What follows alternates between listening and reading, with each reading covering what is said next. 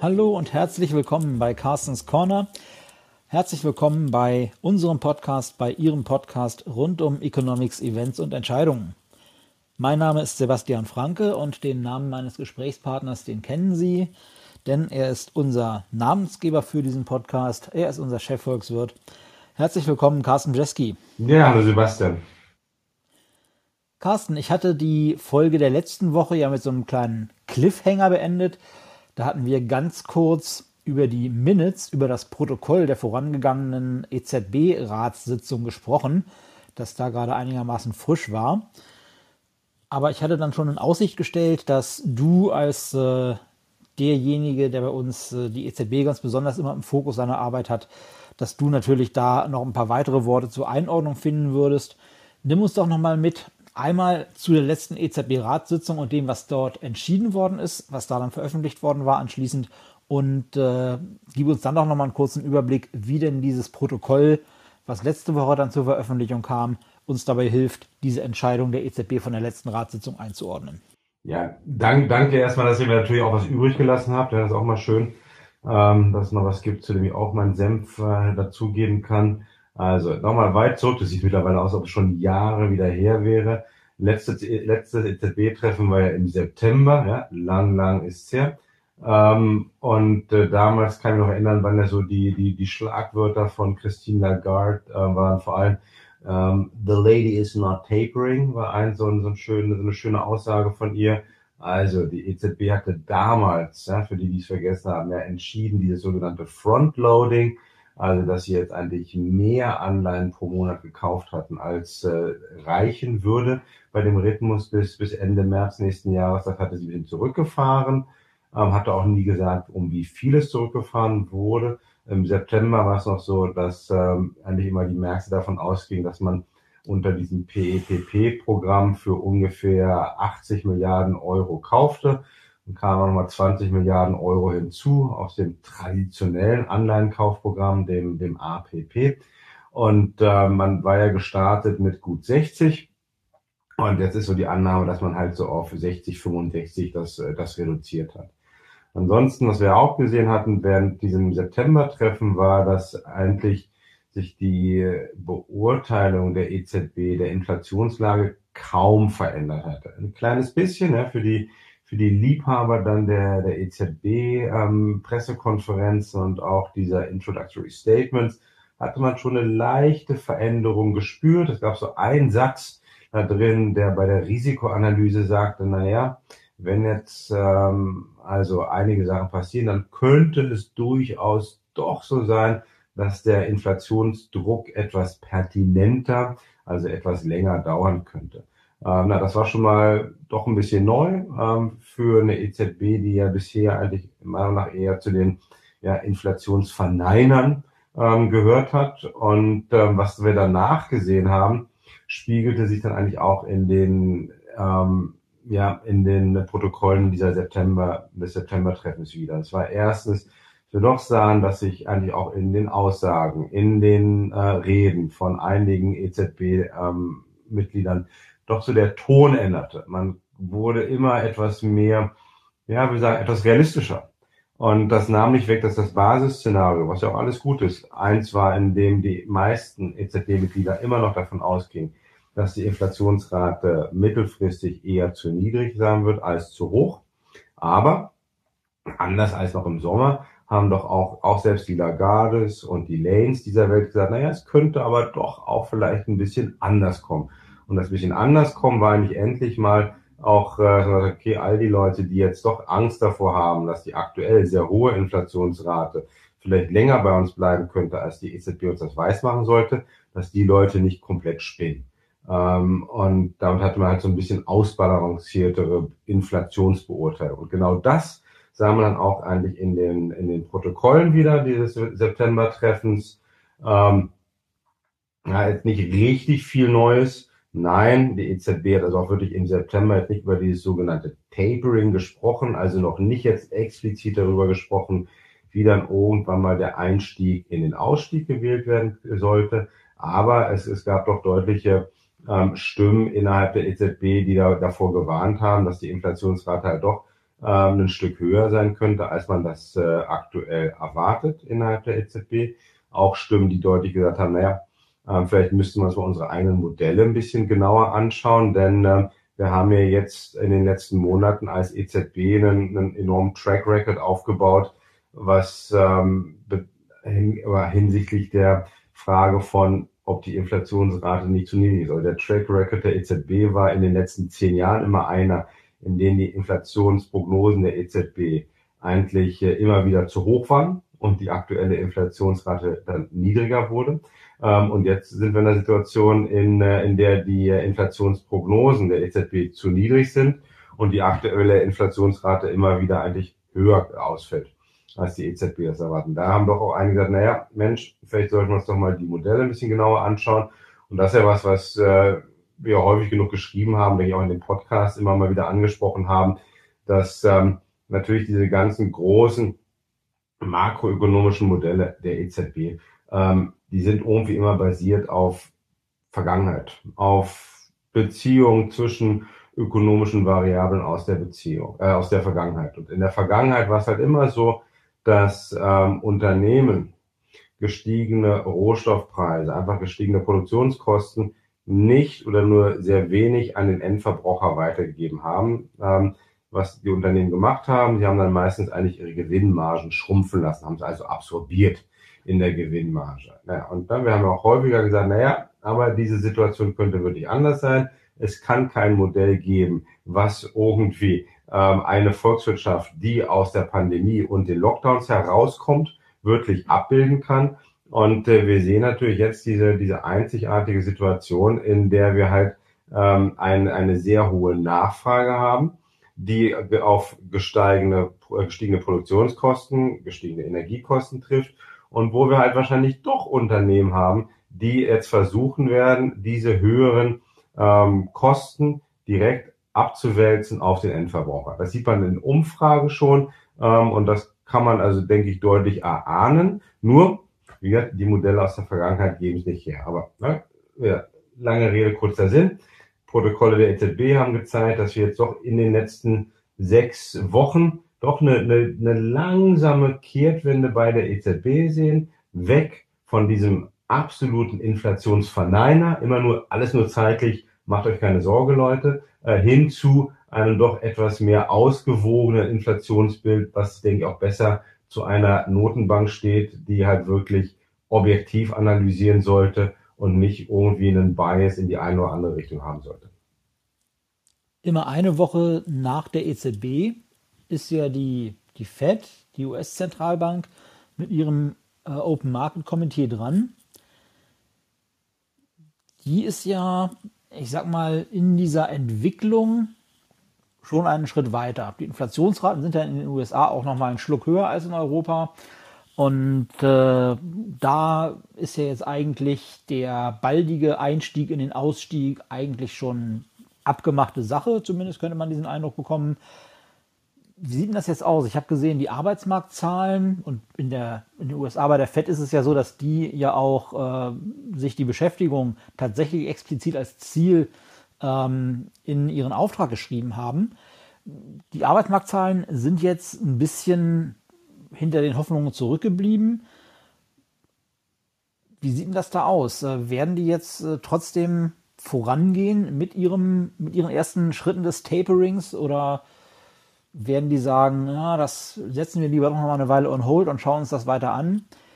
Denn es ist ja wohl so, dass diese, ja, dieser zurückhaltende Aufbau bei der Beschäftigung jetzt nicht daher rührt, ähm, dass die Leute keine Arbeit finden, sondern eher daher, dass man es bei zu wenigen Leuten schafft, die wieder in den Arbeitsmarkt zurückzuholen. Das würde ja eine etwas andere Bewertung der Situation dann vielleicht rechtfertigen. Genau, ich meine, was das, was man bei der FED eigentlich sieht, und du hast es am Anfang gut gesagt, ähm, der Inflationsdruck ist doch leicht anders noch als in Europa. Der Inflationsdruck ist schon ähm, weiter oder breiter verbreitet innerhalb der, der Volkswirtschaft. Ja, das ist also in, wo es ja in, in der Eurozone doch noch vor allem Energiepreise sind und dann so Produkte oder Dienstleistungen, die indirekt mit, äh, mit, mit Energie zu tun haben, sehen wir das halt in den USA eigentlich wirklich auf breiter Front die Preise steigen. Das ist schon ein großer Unterschied. ähm, weil die USA natürlich auch weiter sind im Konjunkturzyklus. Also über, überrascht das nicht.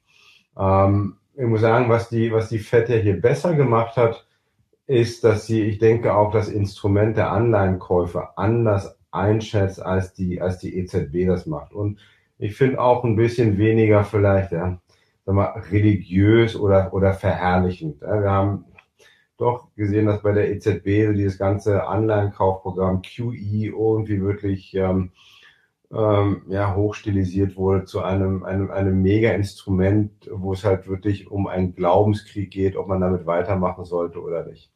Die FED hat ja eigentlich schon auch im Spätsommer ganz deutlich gemacht. Ich meine, wir haben eine, eine, eine amerikanische Wirtschaft, die zurück war, auch schon im Sommer auf Vorkrisenniveau. Wir haben deutlichen Inflationsdruck. Ähm, wir haben einen Arbeitsmarkt, der sich auch, auch deutlich verbessert. Und äh, dann ist es halt irgendwann nicht mehr nötig, um diese ultra lockere Geldpolitik zu haben. Und keiner, der sagt, Mensch, es muss hier enorm auf die Zinsbremse getreten werden, ähm, ja, das, die einige Stimmen kommen jetzt aktuell mit der immer mit der weiterhin hohen Inflationsrate, aber auch im Sommer hat niemand gesagt, Mensch, wir müssen auf die Bremse treten. Wir müssen halt nur, es gibt jetzt wirklich, wenn nicht jetzt, wann dann, ja, können wir ein bisschen von, äh, von dieser ultralockeren Geldpolitik zurückfahren. Und ich finde, dass die FED das ja doch ziemlich gut eigentlich, ja, so einphrasierter. Ne? Denk zurück, im Ende August hatten wir Jackson Hole. Na, da kam diese erste Rede, war noch nicht vielsagend, aber ein paar Schlüsselworte wurden genannt. Ja, Tapering kann, kann vor, vor Jahresende, könnte es kommen. Und dann hat man das September-Treffen ähm, der, der FED. Auch da war deutlich, ja, ja, so langsam könnte sich die ganze Sache bewegen. Ähm, und mittlerweile sind wir, denke ich, so weit, dass, dass eigentlich der Markt davon ausgeht, jawohl, im, äh, im November passiert es. Und dass auch, so wichtig wie der Arbeitsmarkt auch ist, ähm, es jetzt eigentlich nicht mehr an, an einzelnen Makrodaten hängt, ob die Fed jetzt ja oder nein das Tapering startet, sondern sie wird es starten. Und so wie gesagt hast, ja, auch natürlich waren die, die Arbeitsmarktdaten aus den USA letzte Woche waren erstmal enttäuschend wenn wir es auch, ja, unser, unser ähm, James Knightley in den USA hat auch gesagt, Mensch, da kommen also mindestens 500.000 neue Arbeitsplätze hinzu. Ähm, war aber nicht der Fall. Wir waren irgendwie bei 100 äh, und ein paar zerquetschten 1000, die, äh, die hinzugekommen sind. So. Aber da ist auch wieder, muss man schauen, warum kamen denn nur so wenig neue Arbeitsplätze hinzu? Und genau der Grund ist halt nicht, dass die Wirtschaft so schwach ist, sondern es ist halt einfach eigentlich eher so, dass es diesen, diesen Fachkräftemangel gibt ähm, und dass es entweder nicht die richtigen Arbeitskräfte gibt, die dadurch in den äh, durch einen Job finden, oder aber auch ähm, kann es sein, dass einfach Leute gar nicht ähm, sich bewerben aktuell in, in der Hoffnung, dass sie irgendwo, ein ander, irgendwo anders einen Job finden werden und eventuell auch irgendwo anders einen, einen höheren Lohn bekommen könnten. Also das, äh, was wir jetzt sehen, ist nicht eigentlich eine, eine, eine abkühlende Wirtschaft, sondern ist eher eigentlich ein, Arbeitsmarkt, von dem man es erwarten könnte, dass demnächst auch die, die Lohnerhöhung kommen. So, und das sieht die Fed natürlich auch. Und dann sagt sie, ja, jawohl. Also, das ist dann eher ein Grund, warum wir mal ganz langsam den Fuß vom Gaspedal runternehmen sollten, denn ehe wir es uns versehen, ähm, haben wir ein Problem und äh, kommen dann gar nicht schnell genug raus aus dieser Nummer. Und das passt ja auch eigentlich in, die, in diese ganze Groß, ja, Großwetterlage. Ja. Wir haben jetzt doch einige Notenbanken gehabt, die angekündigt haben, doch die ersten Zinsschritte zu machen. Wir haben auch sicherlich von den von den großen westlichen Notenbanken, vor allem die, die englische, die, die Bank of England, die eigentlich jetzt am, am lautesten ruft, dass eigentlich äh, im nächsten Jahr, Anfang nächsten Jahres sogar schon eine erste Leitzinserhöhung kommen könnte. So, so weit ist man noch nicht mal in den USA. Ja, aber das passt halt doch so, wenn man sich so dieses, dieses ganze weltweite Konzert der Notenbanker anschaut, dann sieht man doch immer mehr Notenbanken, die halt so langsam diesen Einstieg in den Ausstieg versuchen ähm, in den USA wird. Wir sind felsenfest davon überzeugt, dass jetzt halt im November ähm, die Ankündigung des Taperings kommen wird und dass wir dann auch ähm, eigentlich das relativ zügig abgebaut wird. Ähm, man dann im Sommer wahrscheinlich sein wird bei, bei null Anleihenkäufen, also dann ist QE komplett abgebaut und dann könnte halt die Fed ähm, im ja, September, Dezember ein bis zweimal im nächsten Jahr schon den Länderzins erhöhen. Ja, also der eher schwache Jobaufbau in den USA nicht aufgrund von Knappheit an Arbeitsplätzen, sondern aufgrund von Knappheit von Arbeitskräften. Knappheit ist ja auch noch bei einer anderen Sache ein Thema. Hatten wir ja in der vergangenen Zeit auch schon das ein oder andere Mal thematisiert. Diese berühmt-berüchtigten Supply Chain Disruptions, die Störungen in den Lieferketten, insbesondere wenn es um elektronische Bauteile geht, die aus Asien kommt in aller Regel, dann bei uns äh, verarbeitet werden können und sollen. Es ist ja so, dass das zum einen in dem Thema, was wir gerade schon besprochen haben, in der Inflation sich niederschlägt, wie das Knappheit von Produkten natürlich immer tut in steigenden Preisen. Aber es ist ja auch so, wenn einfach weniger da ist, was du verarbeiten kannst, heißt es natürlich auch, dass du weniger arbeiten kannst. Und das heißt, es äh, passiert ganz einfach weniger und wirtschaftliche Aktivität findet nicht statt auf die man eigentlich ja dringend gehofft hatte, auf dem Weg auf der, aus der Krise, ähm, auf der Rückkehr zum, zum hoffentlich baldigen Vorkrisenniveau. Aber das äh, kann ja wohl doch noch ein bisschen auf sich warten lassen. Ne? Wenn ich es richtig gesehen habe, Industrieproduktion in der Eurozone zuletzt minus 1,6 Prozent. Das sind ja Zahlen, die jetzt nicht unbedingt große Hoffnungen wecken darauf, dass wir, wie es die USA ja schon geschafft haben, äh, auch bald unser Vorkrisenniveau in der wirtschaftlichen Aktivität wieder erreichen.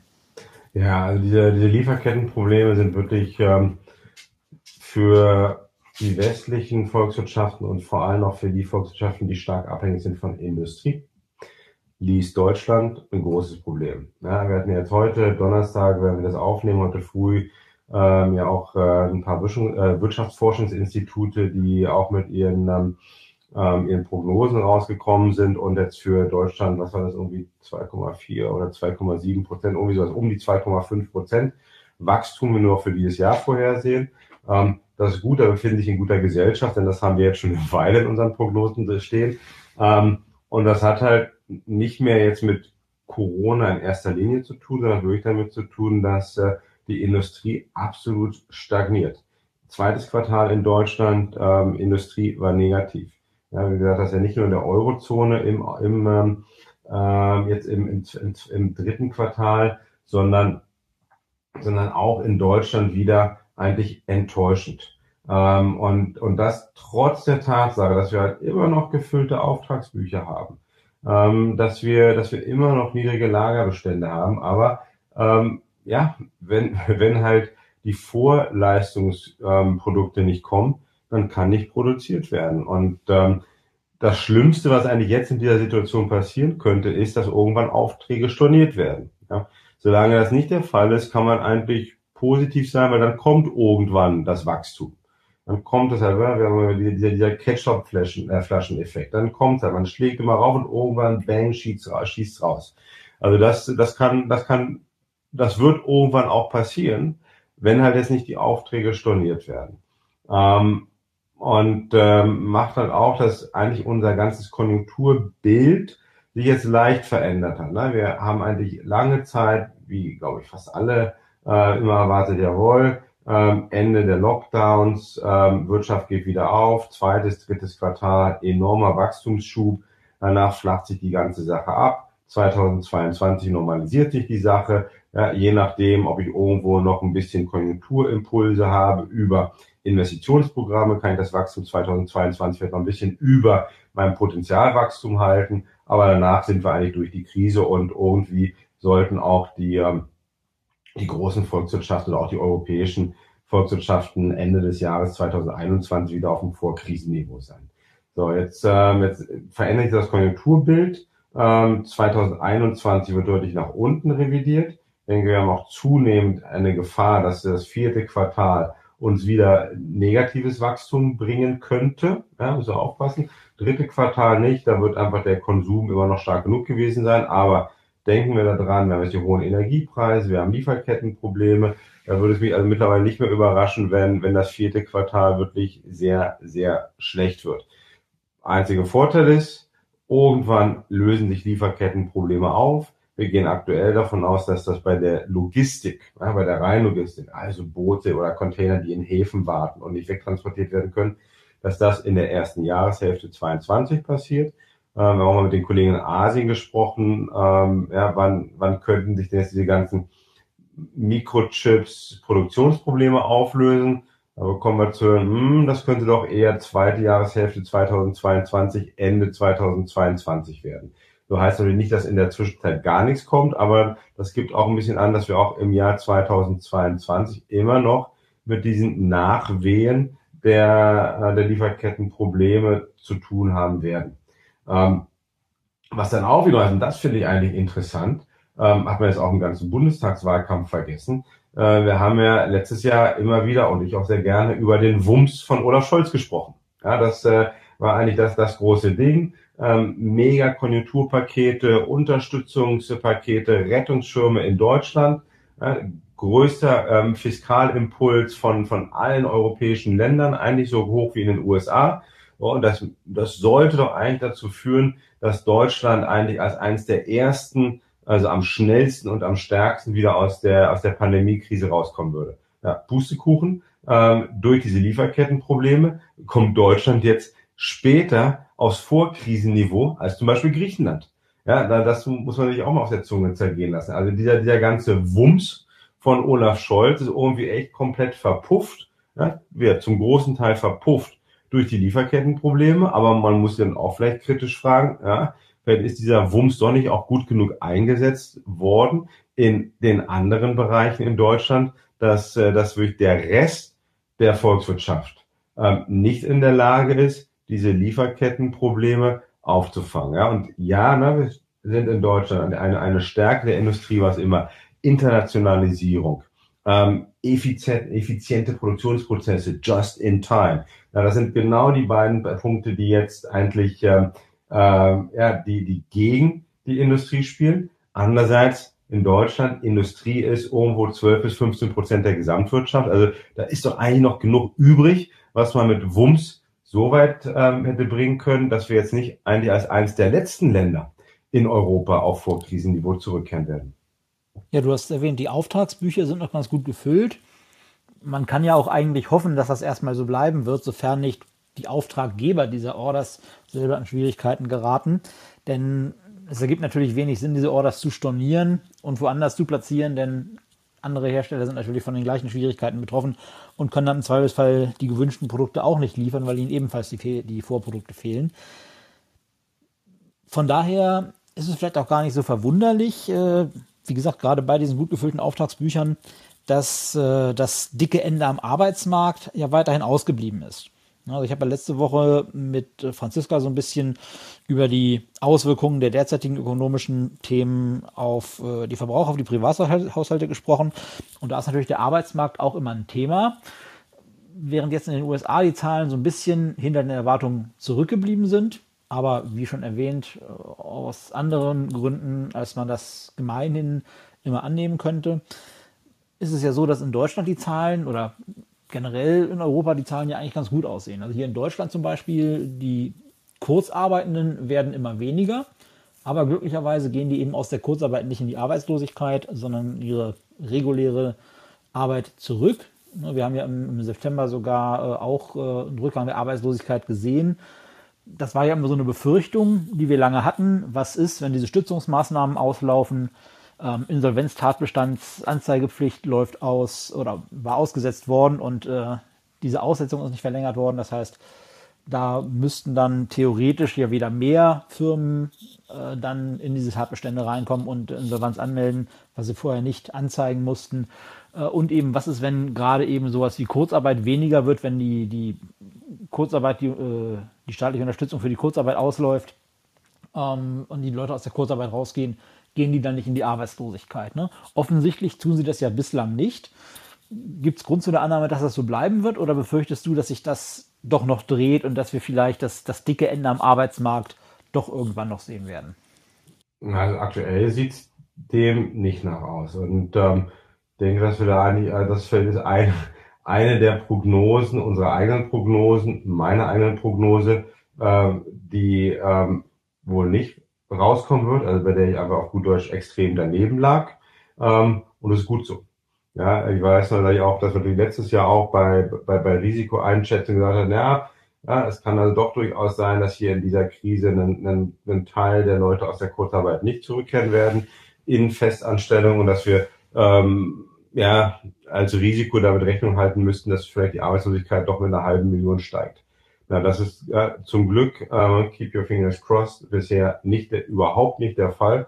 Und es sieht auch weiterhin nicht so aus, als ob, äh, als ob dieses Risikoszenario ähm, eintreten könnte. Und hat dann wirklich damit zu tun, das haben wir auch eher gesehen, ähm, dass halt wirklich, ja, wir haben eben schon über den Wumms gesprochen. Wumms hat vielleicht jetzt nicht zu diesen, also nicht zu den erhofften, erwarteten positiven Wachstumseffekten geführt, ähm, hat aber wohl dazu geführt, dass eigentlich die, die Lasten, die, ähm, ja, die, ne, der Schaden der Pandemie vor allem auf den Schultern des Staates liegt und nicht bei den Unternehmen und nicht bei den, bei den Haushalten. Das haben wir schon mal eher analysiert. Das, das sieht man eigentlich sehr schön. Das ist ein großer Unterschied mit, mit der Finanzkrise 2007, 2008.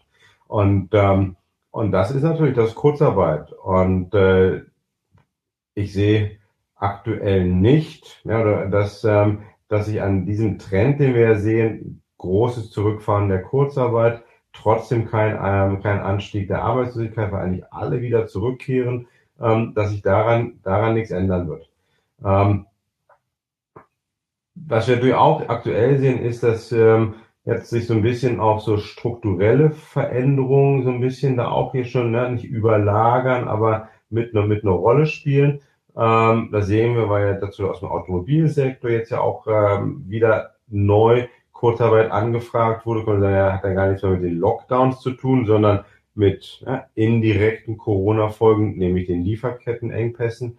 Ähm, und ähm, ich meine, wir müssen davon ausgehen, dass wenn es wirklich mit der nächsten neuen Bundesregierung halt ähm, doch dieser Strukturwandel vorangetrieben wird, ähm, Industrieprozesse ähm, verändert werden. Ja? Und wir hatten jetzt ja auch ähm, in den Medien die, die Schlagzeilen, dass auch äh, Volkswagen nochmal ja, nicht droht, aber so ein Szenario berechnet hat, äh, bei dem auch ähm, bei der Umstellung auf, auf ähm, E-Mobilität halt auch nochmal 30.000 Arbeitsplätze flöten gehen könnten, ähm, weil bei der Produktion von E-Autos oder E-Motoren weniger Menschen gebraucht werden als äh, beim, äh, beim, bei normalen Ver Verbrennerautos. Ähm, so diesen, diesen Strukturwandel werden wir haben. Ähm, und da haben wir eine, also eine ganz interessante Kombination. Wir haben jetzt immer noch Leute in Kurzarbeit. Wir haben einen, einen steigenden Fachkräftemangel. Ähm, wir haben teilweise auch in immer Sektor ähm, unterschiedlich haben wir mal eigentlich ja, einen, einen Mismatch, ähm, wo wir diesen Fachkräftemangel haben. In anderen Sektoren haben wir vielleicht diesen Fachkräftemangel überhaupt nicht, werden eher noch Jobs abgebaut. Und äh, was da nun gesamtwirtschaftlich unterm Strich bei rauskommt, ist schwierig zu sagen. Meine Meinung ist, meine Analyse ist auch, dass über all diesen Sachen liegt natürlich der demografische Wandel. Wir sehen schon, werden immer mehr sehen, dass uns halt jetzt Leute, die in Rente gehen, aus dem Arbeitsmarkt verlassen werden und damit halt äh, ähm, Arbeitskräfte verloren gehen die halt gar nicht durch die, durch die neuen ein, äh, durch die neuen Anfänger, Berufseinsteiger aufgefangen werden können. Und äh, das spricht eigentlich alles dafür, dass jetzt auch strukturell die Arbeitslosigkeit in den kommenden Jahren niedrig bleiben wird. Das ist doch ein schöner Ausblick. Dann würde ich sagen, belassen wir es dabei. Wir sind jetzt ja auch schon ein bisschen über unserer gewohnten Zeit, die wir uns nehmen für unsere Podcast-Folgen. Von daher wollen wir jetzt auch mal unsere Hörerinnen und Hörer nicht länger in Anspruch nehmen. Carsten, vielen Dank für deine Einschätzung. Vielen Dank an Sie, liebe Hörerinnen und Hörer, für Ihre Zeit und Ihre Aufmerksamkeit. Wie immer gilt, lassen Sie uns gerne wissen, was Ihnen bei uns gefällt, was Ihnen vielleicht auch mal nicht so gut gefällt. Kritik, Themenvorschläge, sonstige Anregungen, immer her damit. Wir freuen uns, wenn wir von Ihnen hören. Machen Sie es gut, bleiben Sie uns gewogen, vor allem bleiben Sie gesund. Tschüss.